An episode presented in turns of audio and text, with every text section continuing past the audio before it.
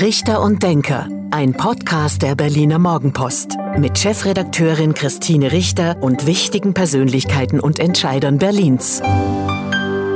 Hallo und guten Tag. Herzlich willkommen zum Podcast Richter und Denker der Berliner Morgenpost.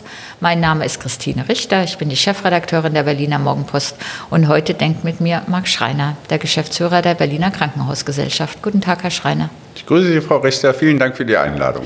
Schön, dass Sie zu uns an den Kudamm gekommen sind. Ähm, wir reden jetzt über Ihren Job und über die Lage der Krankenhäuser.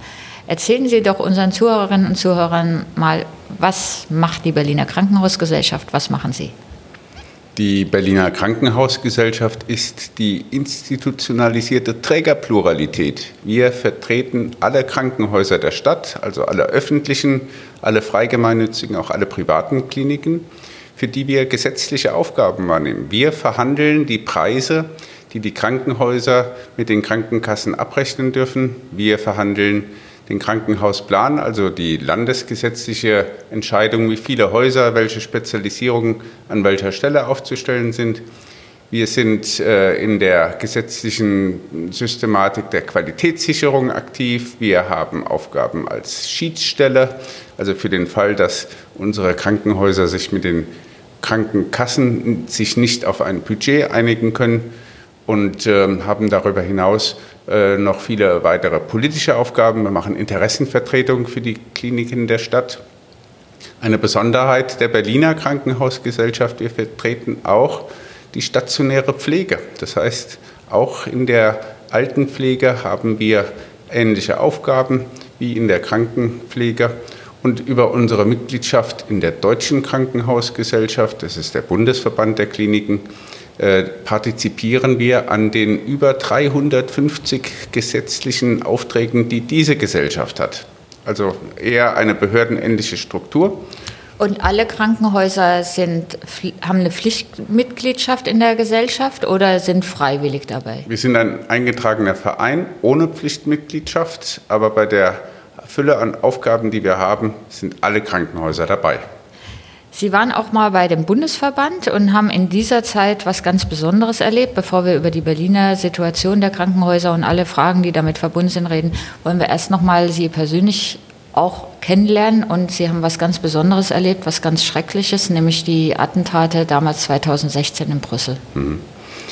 Ich war damals Leiter Europapolitik bei der Deutschen Krankenhausgesellschaft, habe die Interessen der deutschen Kliniken auf dem EU-Parkett vertreten und bin jede Woche nach Brüssel geflogen, so auch an diesem 22. März 2016, äh, an dem ich dann bei Ankunft am Flughafen die erste Detonation miterlebt habe und dort bereits bei dem Weg raus aus dem Flughafen durch diesen Bombenort durchkam. Und Terroranschlag in Brüssel? Genau. Und äh, die arabischen Terroristen hatten sich da in die Luft gesprengt, in der Ankunftshalle, äh, in der Abflughalle des Flughafens. Habe da bereits verstörende Bilder gesehen, habe aber mit auch ein bisschen Glück mich vom Flughafen schnell entfernen können, wähnte mich dann bei Ankunft in der Stadt sicher. Doch während wie, ich. Wie sind Sie da weggekommen? Da war ja bestimmt auch schon Chaos. Es entwickelte mich. sich ein enormes Chaos am Flughafen und ich konnte sofort einschätzen, dass ich da nur wegkomme, wenn ich eigeninitiativ bin. Also bin ich gelaufen, hatte den Plan, zu Fuß in die Stadt zu kommen und noch an der Autobahnauffahrt äh, hatte ich Glück und erwischte ein Taxi, welches mich dann in die Stadt brachte. Und da hatte ich dann äh, beim Aussteigen das Pech, dass ich äh, vor einer Metrostation stand, bei der dann die nächste Bombe explodierte. Auch hier hatten sich arabische Terroristen in der U-Bahn unterhalb des EU-Viertels in die Luft gesprengt. Und so äh, habe auch ich die Druckwelle da erlebt und sind Sie verletzt worden? Ich bin zum Glück unversehrt geblieben, konnte dann aber beobachten, wie, wie länger die Zeit verstrich, die äh, Passagiere aus der U-Bahn schwerer gezeichnet waren, also Brandverletzungen, zerfetzte Kleidung.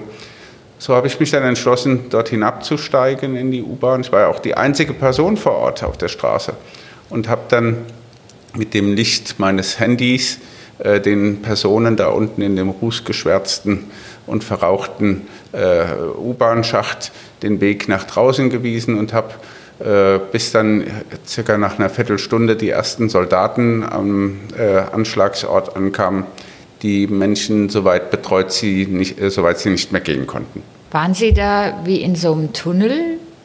Wie war das für Sie? Das ist ja wahrscheinlich voller Angst, aber auch voller Adrenalin. Wie war das? Wie haben Sie das erlebt? Also tatsächlich war das eine äh, ganz adrenalinschwangere äh, Situation, in der ich aber auch kognitiv gut funktioniert habe. Ich habe mich sofort daran erinnert, dass Terroristen dann gerne nach einer solchen Bombe dann auch die Ersthelfer dann auch nochmal versuchen zu töten, indem dann eine zweite Bombe explodiert oder dann noch geschossen wird. So war ich hochgradig alarmiert, auch auf die eigene Sicherheit bedacht, wollte aber helfen. Wie ging der Tag dann für Sie weiter? Weil ich kann, also man kann sich das ja kaum vorstellen, zwei Bombenattentate hm. überlebt und dann geholfen. Innerhalb von einer Stunde, ja. Hm. Und innerhalb äh, von einer Stunde. Ich habe mich dann vom zweiten Anschlagsort ebenso entfernt, bin äh, mit Hilfe meines Netzwerks in Brüssel dann auch äh, aus der Stadt rausgekommen und äh, konnte dann abends wieder in Berlin unversehrt zu Hause ankommen, habe mich dann aber auch gleich am nächsten Tag um eine Aufarbeitung des Erlebten bemüht. Um Hilfe. Genau. Oder hab, therapeutische Hilfe. Genau. Ich habe direkt bei einem Notfallseelsorger angerufen. Da gibt es äh, eine Stelle des äh, Bundes äh, für solche Situationen.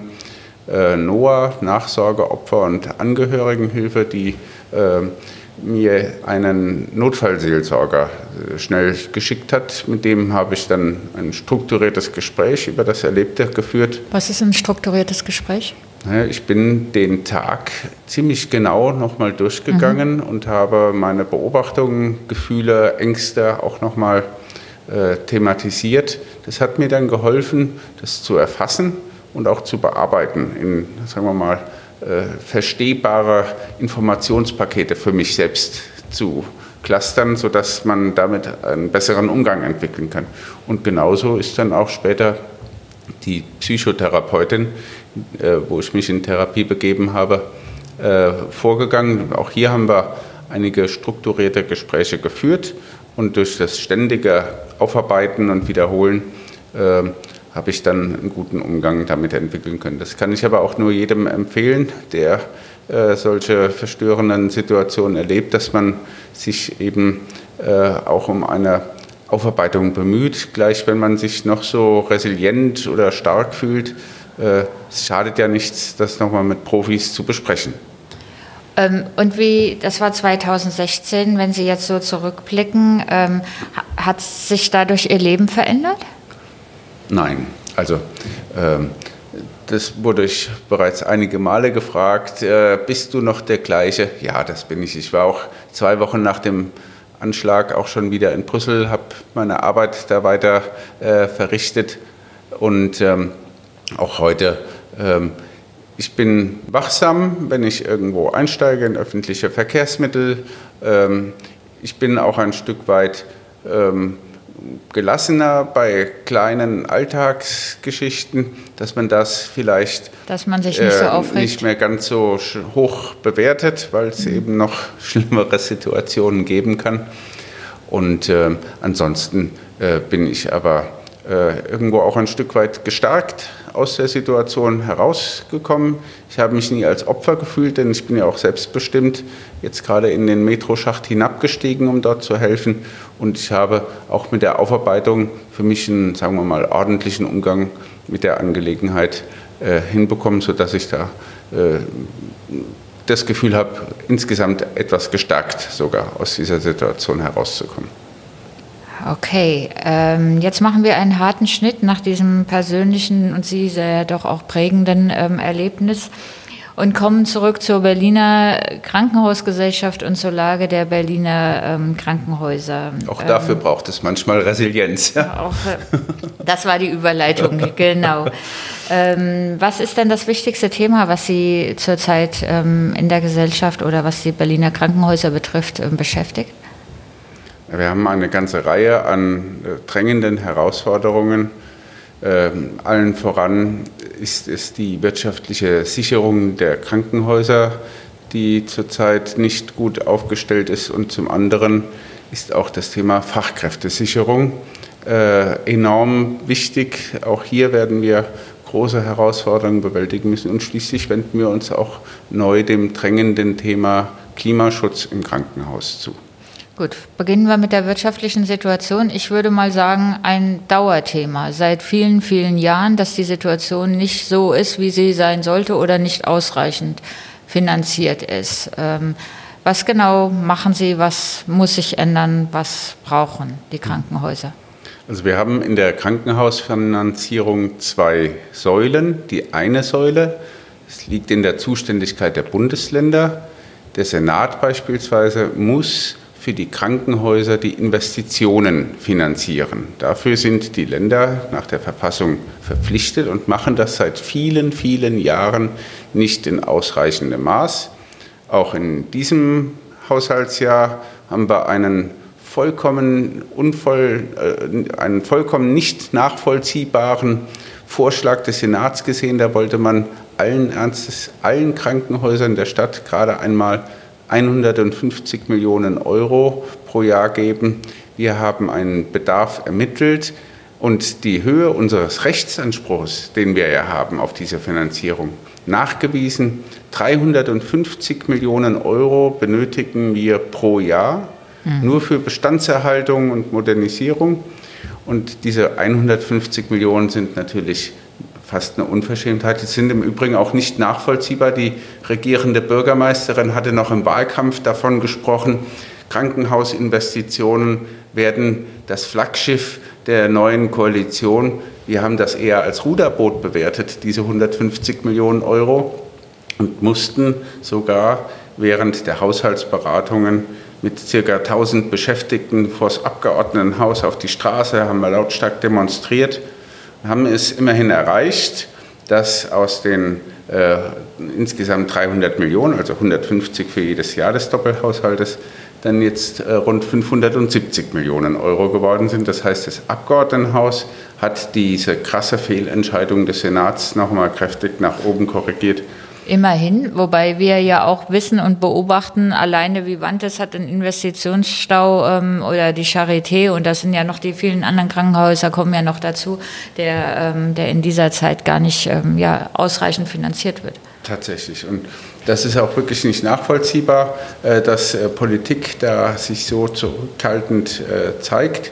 Und wenn dann ähm, müssen die Anstrengungen, die teilweise unternommen werden, wie jetzt beispielsweise für die öffentlichen Häuser, Sie haben sie benannt, Frau Richter, äh, dass diese Anstrengungen für alle Träger gleichzeitig unternommen werden. Berlin setzt offiziell mit dem Krankenhausplan, also mit dieser landesgesetzlichen Entscheidung, wie viele Betten von wem wo aufzustellen sind, setzt zur Hälfte die Krankenhausversorgung auf die privaten und die freie mhm. gemeinnützigen Träger. Mhm. Und bei dieser offiziellen gesetzlichen Entscheidung müssen dann eben auch die Investitionen für alle Trägerarten entsprechend ausgestaltet werden. Und da müssen wir noch kämpfen, dass das in den Köpfen auch ankommt. Aber dafür sind wir als Krankenhausgesellschaft zum Beispiel auch da. Ähm, befürchten Sie, dass sich die Situation verschlimmert? Stichwort Inflation, Stichwort steigende Baupreise, Lieferkettenprobleme, alles, was wir da kennen, dass sich diese, die Situation noch verschlimmert? Ja, also das betrifft dann die andere Säule, die Betriebskostenfinanzierung. Und da haben wir tatsächlich ganz enorme Schwierigkeiten. Trägerübergreifend betrifft das dann alle. Ähm, wir haben während der Coronavirus-Pandemie weniger Patienten behandeln dürfen. Die Krankenhäuser werden ja nur für Behandlungen bezahlt, nicht einfach nur fürs Dasein, sondern nur, wenn sie Leistungen erbringen sodass wir bei einer wenigeren, einer niedrigeren Zahl von Patienten dann auch entsprechend weniger Einnahmen haben, gleichwohl aber unsere Kosten weiterlaufen. Und in dieser Situation sind wir trotz geflossener Hilfszahlungen in der Anfangszeit der Pandemie jetzt immer noch. Wir haben äh, recht äh, hohe äh, Ausfälle an Patienten, die einfach nicht zurück in die Krankenhäuser kommen. Wir sehen aber auch jetzt, dass die Zahl der Covid-Patienten wieder stark ansteigt, mit allen Aufwänden, die mit Isolation, die mit ständig neuem Anlegen von Schutzmaterial für die Beschäftigten ähm, dazu führen, dass wir weniger Patienten behandeln können. Und der Bundesgesundheitsminister hat die Rettungszahlungen oder die Hilfszahlungen für die Krankenhäuser jetzt auslaufen lassen. Das heißt, wir sind jetzt vollkommen ungeschützt in der Sommerwelle. Wir haben noch kein Werkzeug in Aussicht, kein Rettungsschirm in Aussicht für die Herbstwelle, von der der Gesundheitsminister auch selbst spricht.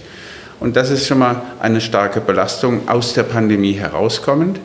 Zugleich sehen wir, dass die Inflation unsere Kosten enorm steigert. Durchschnittlich 7,25 Prozent steigen die Sachkosten. Äh, die wir nicht an die Patienten weitergeben können. Wir verhandeln diese Preise einmal im Jahr und sind für den Rest des Jahres, also jetzt noch rund sechs Monate, an den Preis gebunden.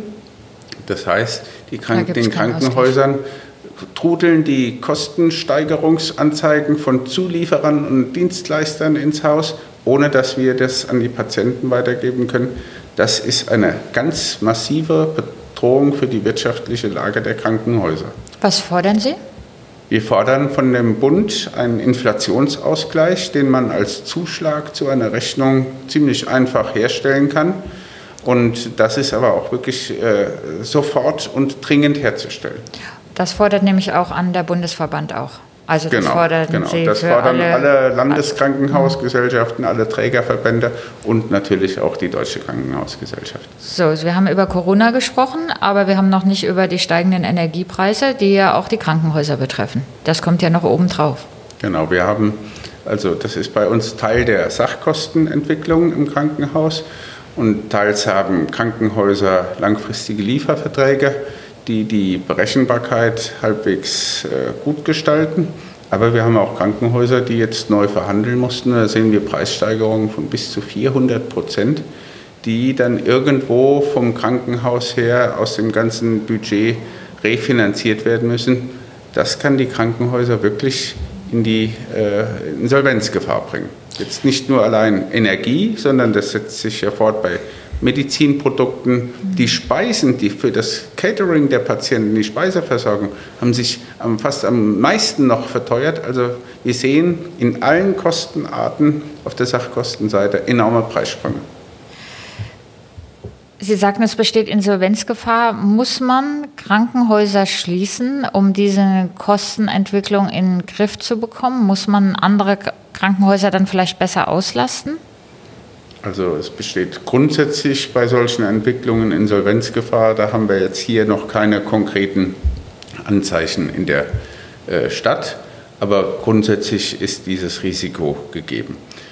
Wie kann man dem begegnen? Zum einen, indem man einen Inflationsausgleich gibt und die Krankenhäuser zum Beispiel auch äh, mit ausreichend Investitionen nicht dazu zwingt, Betriebsmittel, die sie erwirtschaften, als Kompensation für den Investitionsausfall äh, zu zweckentfremden. Also das wären schon mal zwei äh, wichtige Maßnahmen. Und zum anderen, äh, ja, über die Krankenhauslandschaft äh, wird immer wieder diskutiert, dass äh, es Konzentrationsprozesse braucht, um äh, Strukturen optimaler zu nutzen.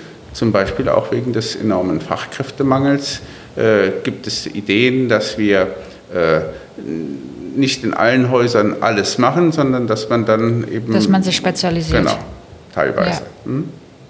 Aber Sie meinen jetzt nicht, man müsste jetzt nicht in Berlin einen Plan entwickeln, Krankenhäuser zu schließen und dafür vielleicht die ambulante Versorgung zu stärken? Das ist ja grundsätzlich eine äh, gute Überlegung, dass man die Versorgungsstrukturen für die Bevölkerung immer verbessert. Wenn wir sehen, dass Leistungen, die bis heute noch stationär erbracht werden aufgrund medizinischer Entwicklung, dann äh, bald auch ambulant äh, erbracht werden können, dann ist es klug und ressourcenschonend, die, die Strukturen entsprechend weiterzuentwickeln, umzubauen. Aber das, was im Augenblick jetzt gerade mit der Inflation droht, ist eine kalte Strukturbereinigung, also keine geplante, sondern einfach nur durch Insolvenzen herbeigeführte mhm. Strukturbereinigung, dass Krankenhäuser einfach vom Netz ausfallen, ohne dass es dafür ein Konzept gibt. Sie haben den Fachkräftemangel angesprochen, der ja ganz viele Branchen trifft und durch die Corona-Pandemie ja ähm, auch in, einzelnen, in einigen Branchen nochmal ähm, verstärkt hat. Dazu kommt ähm, die Pensionierungswelle, also die ähm, Jahrgänge, die in den nächsten Jahren in Pension gehen. Fachkräftemangel im Krankenhaus, Pflege ist ein ganz, ganz großes Thema. Was kann man tun, dass man diesen Beruf so attraktiv macht, dass junge Leute oder Menschen ihn ausüben wollen? Tja, das ist nicht nur eine Antwort, die ich da geben kann, sondern da braucht es wirklich viel. Zum einen ähm, braucht es eine gute Finanzierung äh, für die Berufe. Das ist ja versucht mit dem Pflegebudget. Das heißt, aus den Fallpauschalen, dieser pauschalen Vergütung von Krankenhausleistungen, sind damals herausgerechnet worden die Kosten für die Pflegekräfte die in einem eigenen Budget voll zu finanzieren sind. Das heißt, jede Pflegekraft am Bett wird nach Tarif in diesem Pflegebudget vergütet.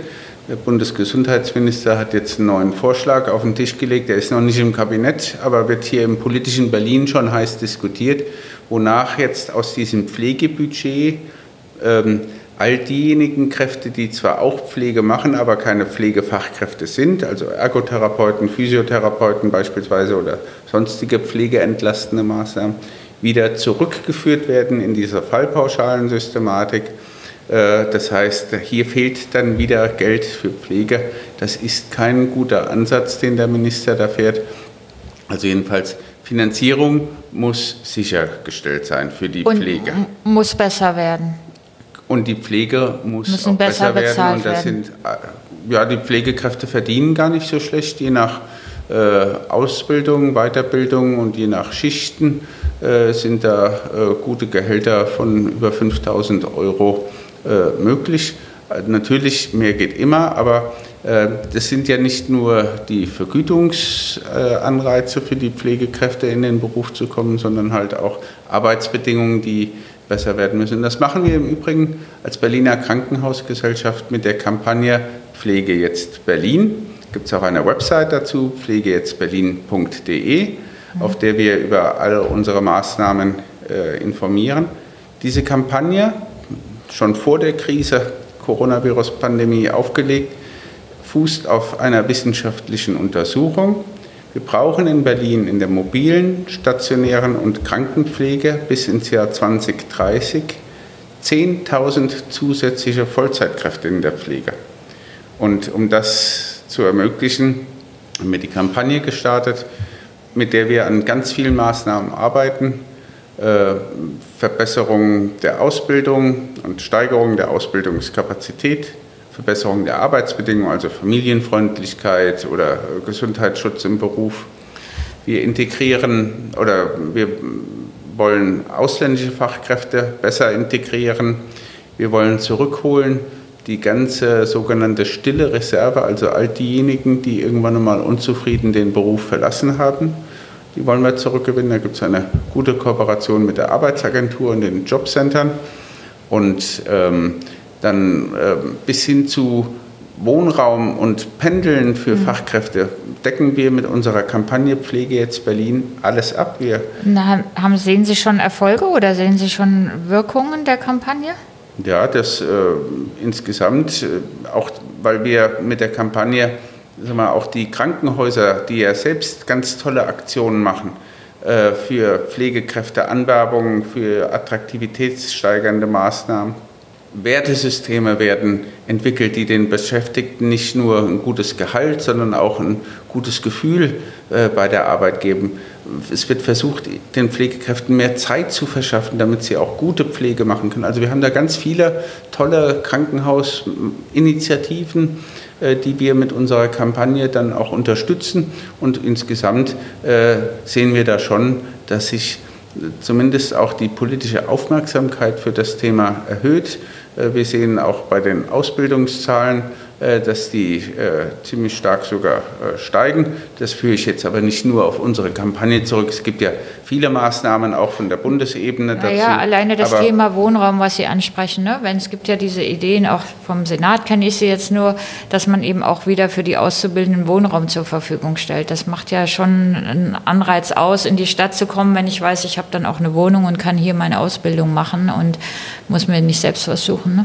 Genau, also Wohnen bis hin zu Parkplätzen, die Beschäftigte äh, in, in der Schicht äh, brauchen. Und jetzt äh, nicht mehr bezahlen sollen? Also keine Parkgebühren bezahlen müssen? Genau, da brauchen wir, brauchen wir äh, gute Bedingungen, mhm. ähm, damit wir hier die Pflegekräfte dann nicht wegen Parkplätzen verlieren. Soweit sind wir schon. Ja. Ähm, wo Sie sagten, ausländische Pflegekräfte anwerben, in welchen Ländern werben Sie denn an oder wo, wo schauen Sie dahin? Europa, Asien? Also wir haben ja in Europa die Anerkennungs-, also Berufsanerkennungsrichtlinie, mit der Berufsabschlüsse automatisch äh, anerkannt werden. Es bellt ein Hund im Nebenzimmer. Wir machen trotzdem der, weiter, der Herr Schreiner. Der, der, der Bürohund, der kleine weiße Bürohund. Also diese EU-Anerkennungsrichtlinie ermöglicht es Pflegekräften aus dem EU-Ausland sofort hier zu arbeiten oder auch Ärzten. Ähm, jetzt könnte man meinen, da haben wir dann besonders viele Pflegekräfte aus dem EU-Ausland. Ist nicht. Wir hatten ja mal so eine große Welle äh, von spanischen Fachkräften, die sind alle wieder zurück, weil sie hier die ja nicht. Auch, die ja auch dort gebraucht werden. Es ist ja jetzt nicht so, dass auch Spanien zu viele Pflegekräfte ja. hätte. Ja, die sind vor allen Dingen auch zurück, weil sie hier nicht die Tätigkeiten ausüben durften, die sie zu Hause als Pflegekraft ausüben konnten.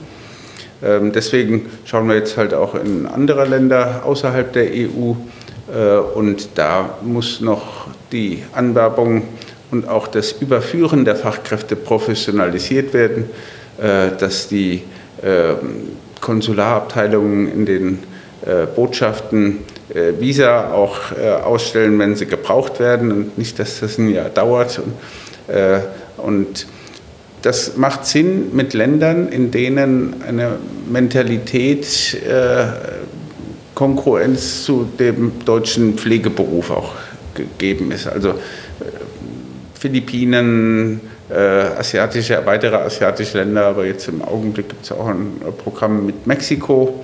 Ähm, also es muss auch passen. Ja. Wir nähern uns schon dem Ende des Podcasts, aber mich würde noch interessieren, was konkret wünschen Sie sich vom ähm, Berliner Senat als Krankenhausgesellschaft? Was konkret wünschen Sie sich als Krankenhausgesellschaft vom Berliner Senat? So rum ist es deutsch richtig. Wir wünschen uns, dass der eingeschlagene Weg jetzt mit dem Doppelhaushalt, Krankenhäuser besser zu investieren, bei der nächsten Haushaltsberatung, die ja jetzt im Dezember schon wieder beginnt, äh, so fortgesetzt wird. Wir wünschen uns auch, dass die interessanten Maßnahmen aus dem Koalitionsvertrag jetzt mit uns gemeinsam auch angegangen werden, zum Beispiel auch beim Thema Klima. Und wir wünschen uns auch äh, von, der, äh, vom, von der Senatsverwaltung, dass sie sich personell so stark aufstellt, dass neben dem erforderlichen Krisenmanagement auch das, sagen wir mal, Normalgeschäft möglich ist. Da haben wir doch gesehen, dass die personellen Kapazitäten so äh, dünn auch sind, dass äh, über Krisenmanagement hinaus jetzt Corona oder auch Ukraine ähm, sich die normalen Belange doch äh, weiter verzögern. Und da Damit dringen Sie wahrscheinlich jetzt gar nicht durch, oder? Mit den normalen Belangen. Wir sind ja immer noch im Krisenmodus. Ja, also es braucht schon viel äh, Wadenbeißer-Mentalität, äh, um da äh, nach äh, einigem Vorsprechen dann äh, was zu erreichen. Das betrifft jetzt aber nicht nur Gesundheitssenatsverwaltungen, das haben wir mit den anderen Senatsverwaltungen genauso. Also da wünschen wir uns etwas mehr äh, Krisenresilienz durch mehr Personal. Sind wir fast wieder am Anfang. Und vom Bundesgesundheitsminister, was, was brauchen Sie da? Tja, der Bundesgesundheitsminister hat sich bislang mit einigen Ankündigungen da aufs Spielfeld begeben. Und äh, jetzt warten aber auch noch darauf, dass der Ball dann auch mal zum Rollen gebracht wird. Wir ich merke, Sie sind unzufrieden. Tatsächlich äh, haben wir einigen Reformstau, den aufzulösen, äh, der Bundesgesundheitsminister noch nicht in der Lage war. Und das muss jetzt anders werden. Wir reden hier über die wirtschaftliche Sicherung, wo er noch kein Signal gegeben hat. Ich hatte vorhin den Inflationsausgleich angesprochen oder auch Hilfszahlungen für Krankenhäuser in der Coronavirus-Pandemie. Äh, da gibt es äh, bislang noch nichts. Äh, aber auch so große Krankenhausstrukturreformen, die er angekündigt hat, sind bislang nur in diesem Ankündigungsstadium. Herr Schreiner, das war fast der Podcast Richter und Denker, aber zum Abschluss gibt es immer noch ein Spiel, nämlich zehn Sätze zu Ihnen und zu Berlin, die Sie bitte spontan vervollständigen. Und wir legen los. An den Berlinern mag ich? Dass sie bereit sind, alle neuen Trends, die nach Berlin kommen, sich anzuschauen. Ich wünschte mir dabei aber auch mal ein bisschen weniger äh, Negatives, sondern dass man halt auch äh, positiv äh, auch das Miteinander äh, bewertet. Die Berliner Krankenhäuser sind spitze, weil sie mit Trägervielfalt ein breites Leistungsspektrum auf hohem Qualitätsniveau anbieten, welches möglich ist, weil rund 55.000 ganz überwiegend hochqualifiziert Beschäftigte mit Herzblut dabei sind. Mein Lieblingsort in Berlin ist? Von meiner Stimmung abhängig. Ich mag das urbane Berlin, ich mag aber auch das Grüne in Berlin. Eine Reform des Gesundheitswesens ist überfällig, weil? Das System, in, also gerade das Vergütungssystem für Krankenhäuser in seiner Komplexität nicht mehr steuerbar ist. Wir brauchen hier eine Reset-Taste. Wir gewinnen neue Pflegekräfte, wenn? Wir ihnen ein Angebot machen können, mit mehr Kolleginnen äh, mehr Zeit für gute Pflege zu haben. Die Corona-Pandemie lehrt uns, für die Krankenhäuser, dass wir mit der geübten, trägerübergreifenden Kollegialität und Zusammenarbeit vieles erreichen können. Kennenlernen würde ich gerne einmal. Ich bin selbst Künstler, Maler, Bildhauerer und ich würde unglaublich gerne Gerhard Richter kennenlernen. Berlin als Gesundheitsstandort hat eine Chance, weil? Weil wir hier viele äh, Leuchttürme in der Forschung äh, mit guter äh, Versorgung verbinden. Das Ganze im Umfeld einer äh, innovativen Start-up-Szene, sodass die Voraussetzungen für prosperierende Gesundheitswirtschaft hier gut eingestellt sind. Mein Vorbild ist ich habe kein Generalvorbild. Das ist abhängig von, äh, von Sujets, mit denen ich mich dann beschäftige. Mal ein Schriftsteller oder mal ein Künstler oder mal äh, ein, einfach ein guter Mensch, der äh, eine schöne Entscheidung getroffen hat. Und schon der letzte Satz. Von der Gesundheitssenatorin wünsche ich mir? Gute und äh, während der Kommunikation mit den äh, Verbänden hier in der Stadt. Vielen Dank, Herr Schreiner. Das war der Podcast Richter und Denker der Berliner Morgenpost. Mein Name ist Christine Richter und ich bin die Chefredakteurin der Berliner Morgenpost. Und heute hat mit mir gedacht Marc Schreiner, der Geschäftsführer der Berliner Krankenhausgesellschaft. Vielen Dank. Vielen Dank, Frau Richter. Das war Richter und Denker. Vielen Dank fürs Zuhören. Schalten Sie nächste Woche wieder ein zu einer neuen Folge mit Berliner Morgenpost-Chefredakteurin Christine Richter.